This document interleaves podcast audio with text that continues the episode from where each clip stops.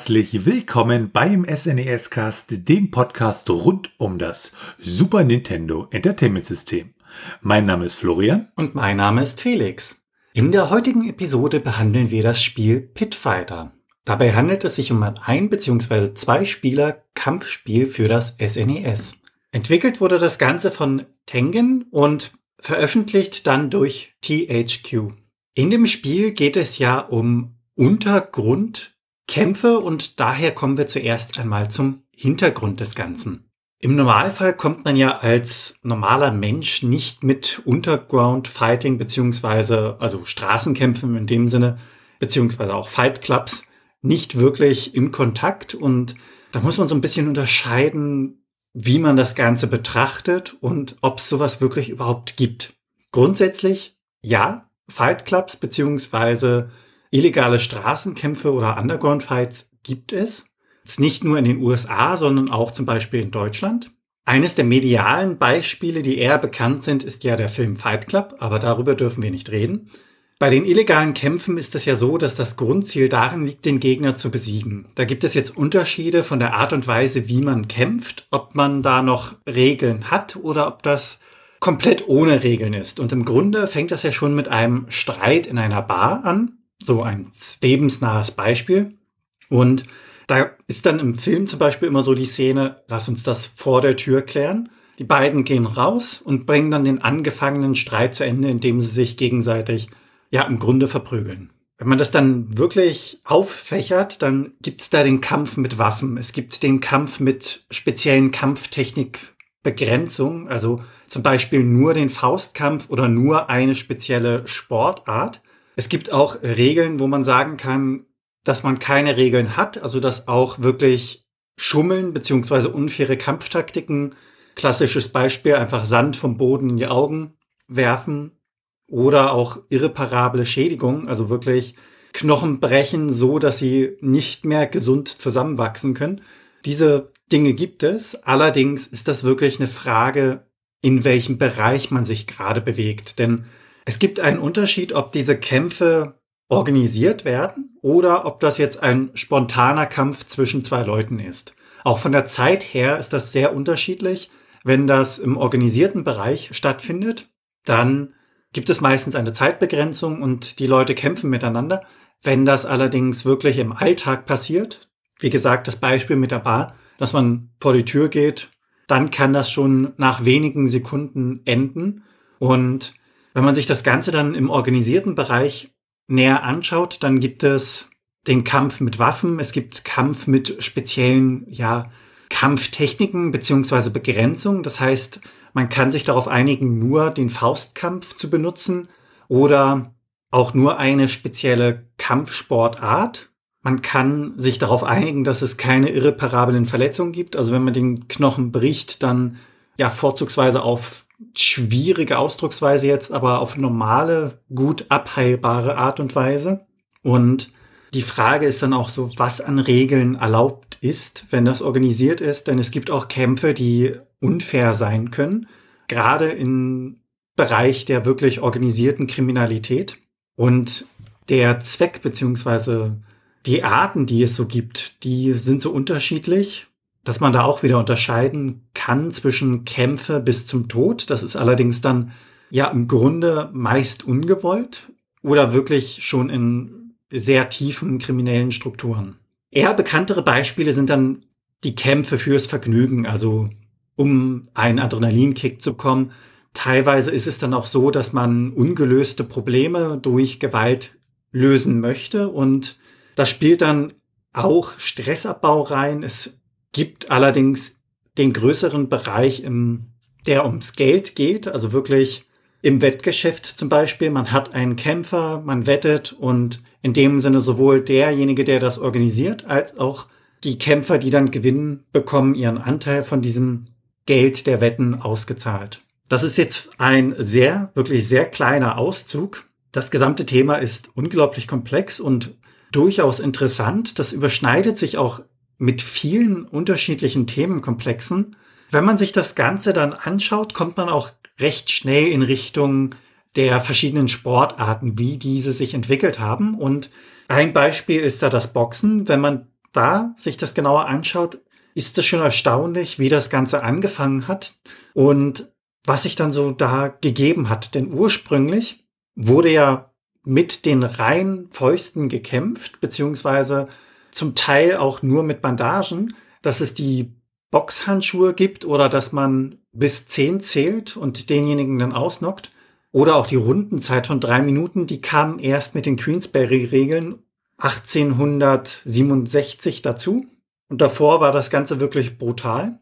Inzwischen hat sich ja daraus ein Sport entwickelt, also aus dem Boxen, wo es nicht mehr darum geht, den anderen aufgrund von Wut oder Aggression oder auch einer Rangordnung in Banden zum Beispiel in irgendeiner Art und Weise nur Schaden zuzufügen, sondern eher um das Erlebnis an sich. Und wenn man sich dann bei den illegalen beziehungsweise teilweise legalen Straßenkämpfen, auf die ich gleich zu sprechen komme, umsieht, dann gibt es auch den Unterschied, dass die Kämpfer oft bis zum Kampf direkt voneinander geheim gehalten werden. Das heißt, die Kämpfer kennen sich nicht gegenseitig und zum Teil sogar die Zuschauer kennen die Kämpfer auch nicht. Bei den mitunter ja teilweise legalen Straßenkämpfen gibt es dann auch ähnliche Regelungen wie im Sport. Das heißt zum Beispiel, dass die Kämpfer medizinisch untersucht werden. Das heißt, es werden Bluttests auf HIV und Drogenkonsum gemacht. Sie müssen zum Teil krankenversichert sein und auch die Arena, in der sie kämpfen,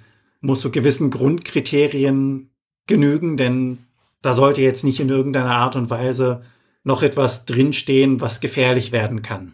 Das Ganze gewinnt auch wieder ein wenig an Popularität, denn ein Beispiel dafür ist dann das offizielle Turnier der Bare Knuckle Fighting Championship. Und das ist die erste legale Meisterschaft in den USA seit 130 Jahren. Also das Bare Knuckle Fighting ist das Boxen ohne Boxhandschuhen. Und grundsätzlich sollte man eigentlich seine Probleme oder generell Streitigkeiten keineswegs auf diese Art und Weise lösen. Schauen wir uns als nächstes die Geschichte an. Und da schauen wir uns zuerst die Geschichte der Firma Tengen an. Die gehört ja zur Atari Games Corporation, ist eine Tochterfirma davon und wurde 1987 gegründet. Und das Ziel der Firma war halt in den Markt der Computer- und Konsolenspiele einzusteigen. Die Firma selbst hatten wir auch in einer der vorherigen Episoden des SNES-Cast auch schon mal kurz beleuchtet. Hintergrund für diese Firmengründung ist, dass ja Atari in zwei unterschiedliche Unternehmen aufgeteilt worden ist, nämlich 1984. Nämlich einmal das äh, Atari, was halt mehr so für ja auch Hardware zuständig war, die Atari Corporation. Und dann gab es Atari Games, welches dann aus der Spielhallenabteilung von Atari hervorging und entsprechend äh, ja, sich mit Spielen beschäftigt hat. Und dass die Atari Corporation die für die Hardware so zuständig waren, die sind auch für Computer- und Konsolenspiele zuständig gewesen. Und das heißt, es gab da auch so eine Trennung, ja, fachlicher Art. Und Atari Games konnte also problemlos neue Spielhallenveröffentlichungen machen, konnte aber keine Spiele für, ja, zum Beispiel die Konsole unter dem Namen herausbringen. Aber sie wollten halt in diesen Markt einsteigen und deshalb musste da eine Art neues Label beziehungsweise eine neue Firma her. Und diese Firma war dann Tengen. Ja, und Tengen vom Namen her bezieht sich ja auch wieder auf das Brettspiel Go, nämlich den zentralen Punkt des Spielbrettes. Und auch das Wort Atari selbst bezieht sich ja auch auf dieses Spiel Go. Also da ist man sich ja treu geblieben.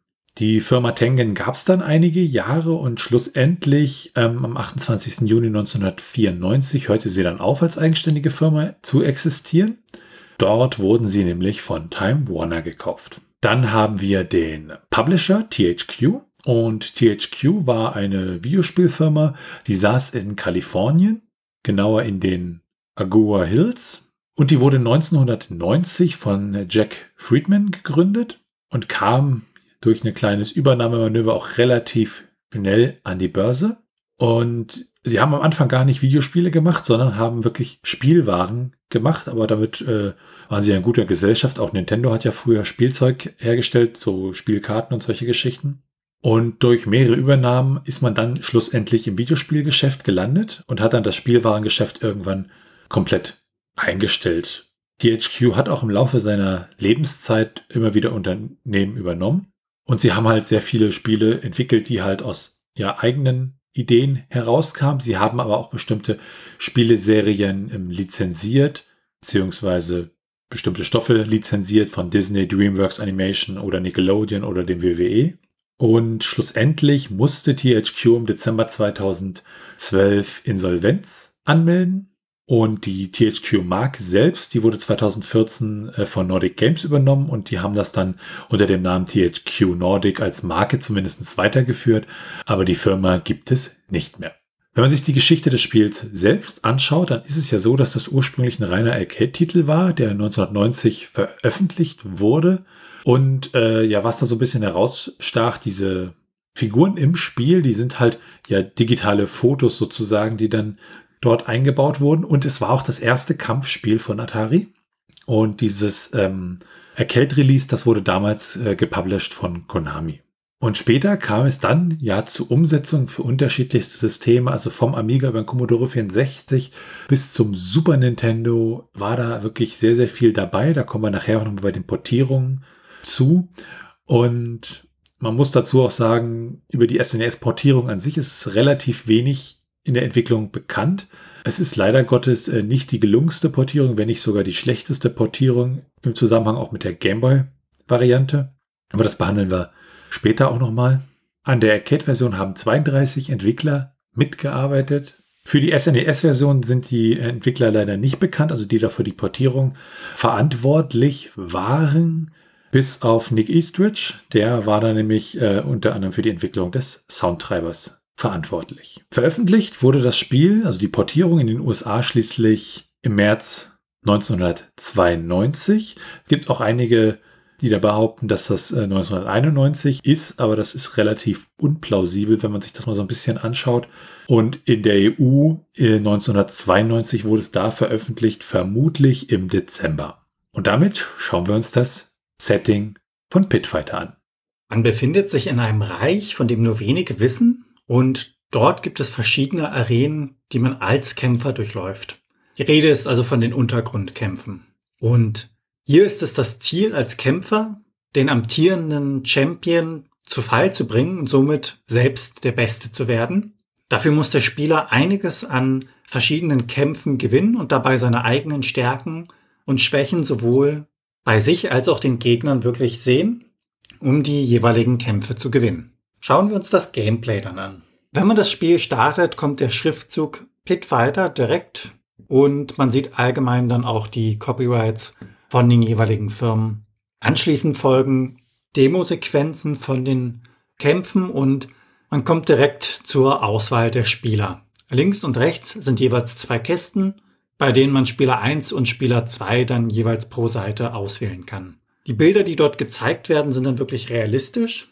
Und unter den jeweiligen Bildern sieht man dann die Beschreibung, wie zum Beispiel den Titel, die Körpermaße die Kampftechniken, die die Kämpfer anwenden können, beziehungsweise auch die vorherrschenden Attribute, wie zum Beispiel Speed, also Geschwindigkeit, Stärke und ähnliches. Es gibt zwar insgesamt einige Charaktere, also die Gegner, allerdings kann man als Kämpfer nur drei auswählen. Das wären zum einen Bass, ein Profi-Wrestler mit gutem Grip, also Standvermögen, wenn man so möchte, und einem tödlichen Body Slam.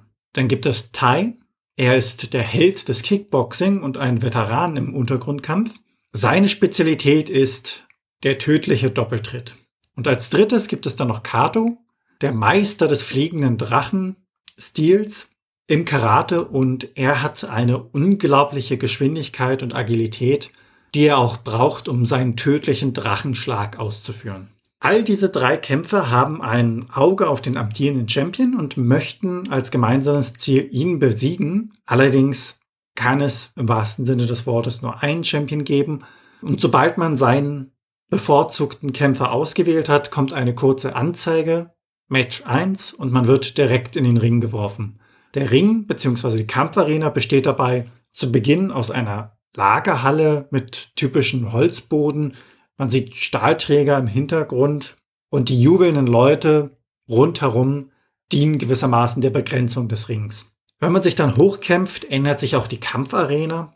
Das heißt, aus einem Lagerhaus wird dann schon eine U-Bahn-Station und später dann befindet man sich in einem doch recht edlen Hochhaus. Man kann sich während des Kampfes seitlich bewegen, also nach links und nach rechts. Dazu dann auch die Tiefe nutzen, also hoch und runter. Dazu kann sich dann der Kämpfer noch ducken und springen, beziehungsweise seine Schläge im Sprung auch miteinander kombinieren. Sobald man einen Kampf gewonnen hat, kommt man zum Siegesbildschirm. Das heißt, der Kämpfer steht in der Mitte, macht eine Siegespose und außen herum stehen jubelnde Leute. Wenn man sich das Bildschirmlayout allgemein anschaut, dann gibt es nicht viel zu entdecken. Links oben stehen die Daten des Spielers, das heißt Gesundheit, der Name, die Punktzahl angegeben in Dollar, also im Sinne eines Preisgeldes, der Superpower Indicator und der Indikator für die KOs. Das Ganze ist dann identisch angezeigt auf der rechten Seite für den Spieler 2. Und allgemein gehen die regulären Kämpfe so lange, bis ein Spieler schlussendlich null Lebenspunkte hat. Von diesen regulären Kämpfen gibt es zehn Stück und nach jeder dritten Runde gibt es eine Bonusrunde. Grudge Match in diesem Sinne genannt. In dieser Bonusrunde braucht man drei KOs, um weiterzukommen. Das Schöne dabei ist, dass man in dieser Bonusrunde nicht ausscheiden kann. Das heißt, Sinn und Zweck des Ganzen ist eigentlich nur zusätzliches Preisgeld zu sammeln, also in dem Sinne zusätzliche Punkte. Insgesamt gibt es zehn reguläre Runden, dann nach jeder dritten Runde eine Bonusrunde, das heißt vier Bonusrunden und schlussendlich dann der Finalkampf gegen den amtierenden Champion. Im Zweispieler-Modus kann nur einer weiterkommen. Das heißt, ein Spieler muss dann den anderen Spieler besiegen, um schlussendlich Champion zu werden. Dies wird durch eine Ausscheidungsrunde nach den regulären zehn Kämpfen gemacht. Sollte man einen der Kämpfe nicht bestehen, dann verliert man gegen ihn und kommt ganz schnell in den Game Over Bildschirm und landet direkt wieder im Titelbildschirm. Der Superpower Indicator, den es gibt, der füllt sich dann mit jedem gewonnenen Match. Und dadurch hat man dann die Möglichkeit, eine Spezialattacke auszuführen, neben den normalen Angriffsmöglichkeiten wie dem Sprungkick, dem Tritt und dem Faustschlag. Es gibt dann auch im Kampf so kleinere Animationen, wie man vom Gegner in den Schwitzkasten gebracht wird oder deren Spezialattacken werden dann gezeigt. Die Gegner, gegen die man kämpft, die haben auch eher aufreißerische Namen, wie zum Beispiel Executioner oder CC Rider, Shaneman Eddie, Angel und Ultimate. Während man gegen diese kämpft, sieht man leider nicht in irgendeiner Art und Weise, wo sich ihre Gesundheit befindet. Das heißt, sie haben keine Lebensanzeige. Und man erkennt erst daran, dass man den Gegner besiegt hat, indem die Figur dann grau eingefärbt wird.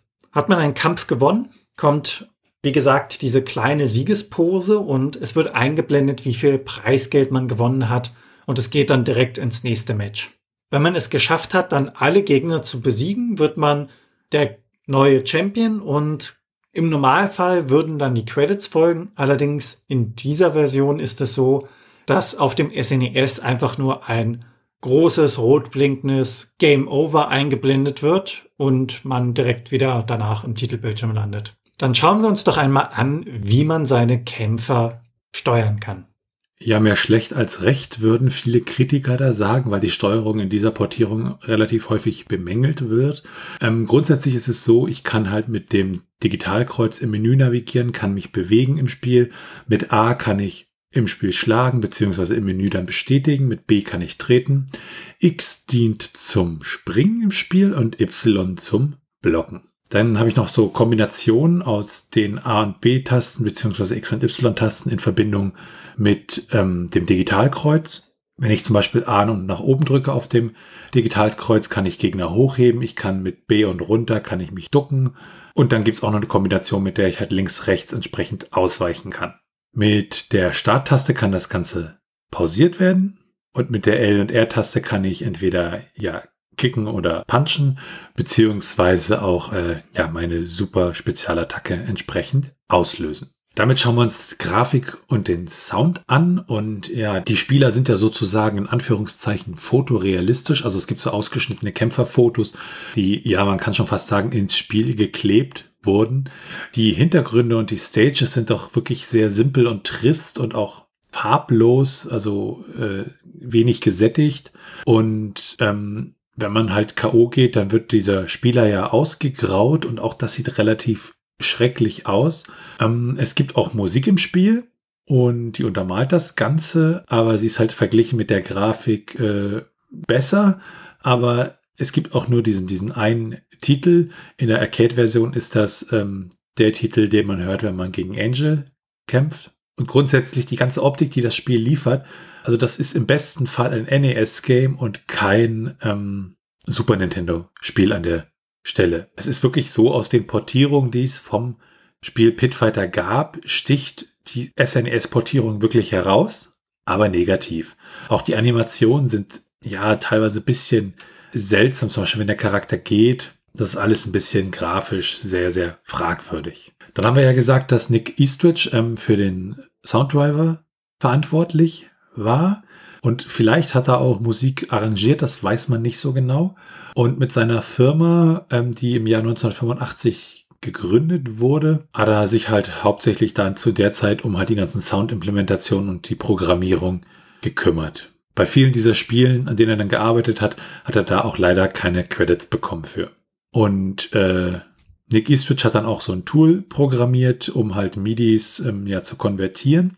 Und bedingt durch technische Limitationen, die das SPC-Format hat beim Dumpen von Soundtracks, kann auch das Spiel Pitfighter, der Soundtrack, nicht einfach mit diesem SPC-Format gedumpt werden. Das hatten wir ja in einer früheren Episode, ich glaube zu der Episode zu FIFA, hatten wir das mal ein bisschen behandelt, womit das zusammenhängt. Aber im Groben ist es so, Spiele, die das mit dem Sound so verwalten, dass ich das praktisch am Stück im Speicher habe. Da kann man das dann einfach ja, in eine SPC-Datei dumpen. Bei anderen Spielen, die das dynamisch ändern, diese Soundgeschichten, da geht das leider nicht. Da braucht man dann ein anderes Format für. Und damit sind wir dann auch schon bei der Strategie von Pitfighter. Grundsätzlich kann man durch Tritte den Gegner ganz gut auf Distanz bringen. Und Tritte sind allgemein besser im Kampf zu nutzen, da man aufgrund der Distanz zum Gegner, die dadurch gegeben ist bzw. versucht wird zu schaffen, weniger Schläge einsteckt. Die Schläge an sich sind eher dafür geeignet, wenn man sich vom Gegner bedrängt fühlt. Das heißt, in dem Sinne lieber austeilen, statt einzustecken. Es gibt Momente, in denen man den Gegner tritt und er fällt kurz zu Boden. In diesem Moment sollte man dann den Gegner einfach erneut treten, also nachtreten. Das ist zwar nicht die faire bzw. feine Art, aber in diesem Spiel geht es ja um brutale Untergrundkämpfe und das Ganze ohne Regeln.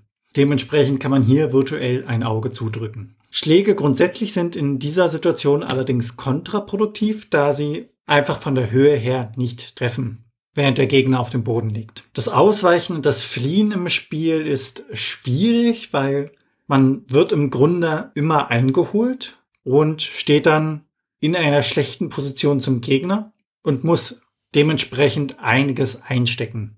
Erschwerend hinzu kommt dann noch, dass der Bildschirm stockt. Das heißt, der Bildschirm scrollt immer nur, wenn beide Charaktere gerade in dieselbe Richtung gehen. Sollte der eine zum Beispiel nach links gehen und der andere nach rechts, kommen beide nicht weiter, obwohl von der Karte her noch nach links und nach rechts Platz wäre. Es herrscht also in dem Sinne gewissermaßen eine unsichtbare Barriere und beide können sich nur im selben Areal bewegen. Das sollte allerdings auch eher zutreffen, wenn man gegen einen menschlichen Spieler spielt. Bei der CPU ist das in keinster Weise ein Problem. Zum Schluss kann man dann noch sagen, dass man die jeweiligen Spezialattacken, die man hat als Kämpfer, ein Stück über bzw. ein Stück unter dem Gegner anwenden kann. Das heißt, ein Stück drüber oder drunter stehen ist ideal und das Ganze ist dann gerade bei der Steuerung so ein wenig Übungssache beziehungsweise Timing. Und damit gehen wir über zu den Cheats von Pitfighter. Ja, und da gibt es dann einmal so eine Art ja, freischaltbares Special Ending. Da muss man halt jeden besiegen, ohne halt entsprechend Schaden zu nehmen. Dann gibt es dieses Ende. Und dann gibt es noch so eine Art Super Move, was man benutzen kann. Und allgemein gibt es auch für das Spiel eine Menge Cheatcodes, zum Beispiel für ein Game Genie oder einen Emulator, wo ich dann halt mit mehr Energie starten kann oder mit weniger Energie, wo ich mit äh, diesen Superpowers, dass ich die gleich einsetzen kann und dass die Gegner mehr Energie haben, das geht auch alles. Und wenn wir uns dann die Unterschiede angucken, ähm, es gibt erstmal zwischen den Portierungen so ein bisschen unterschiedliche Titel, zum Beispiel Pitfighter, der Ultimate Competition, dann gibt es Pitfighter, der Ultimate Challenge und grundsätzlich so, wenn man es halt wirklich dann ja mit den anderen Versionen vergleicht, dann sind die Steuerung, die ist halt, reagiert nicht so gut wie in der Arcade-Version. Und äh, ja, Waffen und Items, die es gibt, die wurden hier halt komplett entfernt. Und bis auf die Gameboy-Version, die wiederum von der SNES-Version abstammt, ist das bei allen anderen Versionen drin gewesen. Und auch die Hälfte der Gegner wurde sozusagen ja einfach raus entfernt an der Stelle. Und da auch wieder alle anderen Ports haben das Ganze. Es gibt auch keine Health Bar, sondern in der SNES-Version nur Nummern, die da drüber stehen.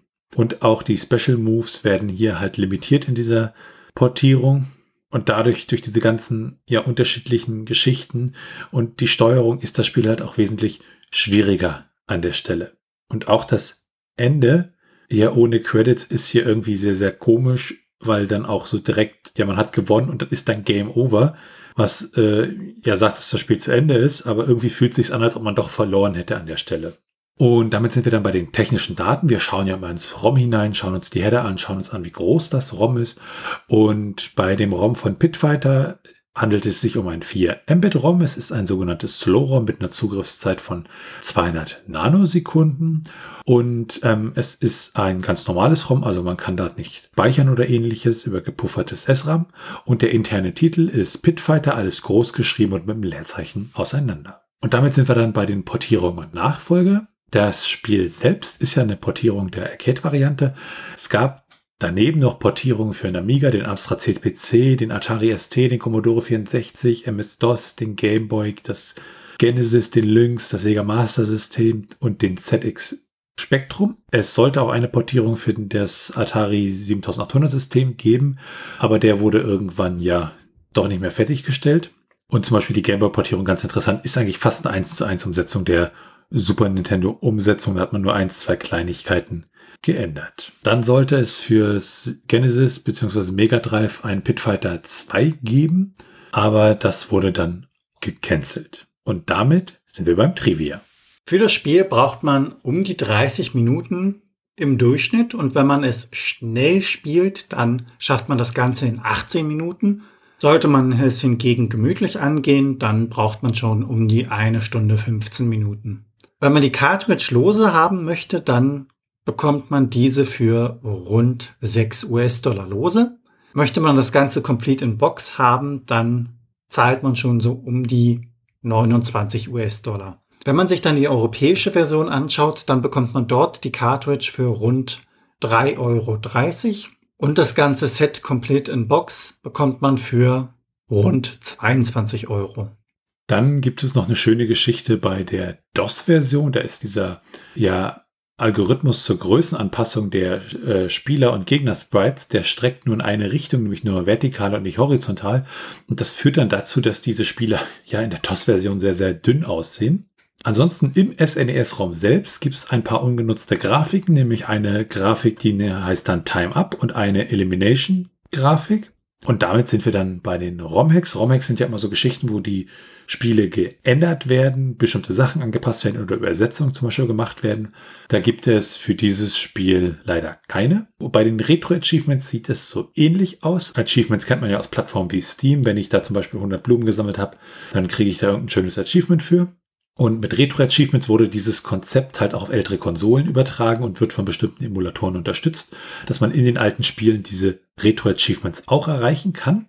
Und äh, ja, fürs Mega Drive, den Atari Lynx und den Prototypen der Atari 7800 Umsetzung gibt es Retro-Achievements fürs Super Nintendo an der Stelle leider nicht. Dann sind wir bei den Speedruns. Bei einem Speedrun geht es ja darum, das Spiel wirklich in schnellstmöglicher Zeit durchzuspielen. Und das kann auch unter Ausnutzung von Bugs erfolgen. Und hier liegt der Rekord, also der erste Platz, bei 6 Minuten und 15 Sekunden und 230 Millisekunden. Das Ganze wurde auf einem SNES-Emulator erreicht dieser Rekord. Und ähm, der zweite Platz liegt bei 6 Minuten 28 Sekunden und äh, 80 Millisekunden, auch auf einem Super Nintendo Emulator erreicht. Und mit 7 Minuten und 53 Sekunden wurde ein Rekord, nämlich der dritte Platz hier, auf einem regulären SNES e erreicht. Schauen wir uns als nächstes das Handbuch an, sehen wir auf dem Cover direkt zwei Leute, die miteinander kämpfen und die Zuschauer stehen dabei im Hintergrund. Das ganze Bild wirkt wirklich sehr trashig und mit 14 Seiten ist das Handbuch auch recht kurz gehalten. Im Handbuch finden wir eine Einleitung, die Hintergrundgeschichte, die jeweilige Steuerung für die Kämpfer, die Kämpfer und die Arena an sich. sowie die Garantie und ein paar leere Seiten für Notizen. Eine Besonderheit an diesem Handbuch ist, dass es eine Seite für FCC Regulations gibt. FCC steht dabei für die Federal Communications Commission. Bei der FCC handelt es sich um eine unabhängige Behörde der USA, welche diverse Kommunikationswege wie zum Beispiel Rundfunk, Satellit und Kabel regelt. Und dabei ist sie auch für Funkdienste wie Amateurfunk, Radios, Fernseh und Computer zuständig und prüft eben diese Geräte auf die Verträglichkeit im Sinne der Normen wie die ISA, die ISO und ITU-Norm. Es kann also passieren, dass das SNES e Radio bzw. Fernseh stören kann, wenn es falsch verwendet wird. Wobei man dabei natürlich dazu sagen muss, dass jedes elektronische Gerät in irgendeiner Art und Weise ja andere Geräte stören kann. Und damit sind wir bei den Bewertungen. Und da kann man schon mal sagen, wir haben keine Bewertung über 60 Punkte gefunden. Die beste Bewertung, die wir gefunden haben, ist von ASM, dem aktuellen Softwaremarkt aus dem Mai 1992. Die haben 58 Punkte vergeben, beziehungsweise 7 von 12. Aber wir rechnen das ja bei den Bewertungen immer auf äh, von 100 hoch.